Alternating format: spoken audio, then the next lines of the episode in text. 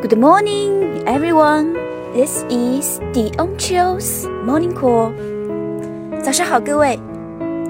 世界上最动听的情话，不是“我爱你”，不是在一起，而是在我最脆弱的时候，你说 “I'm here”。The most touching words are not "I love you" or "Be together," But instead I'm here when I'm weak. Thank you.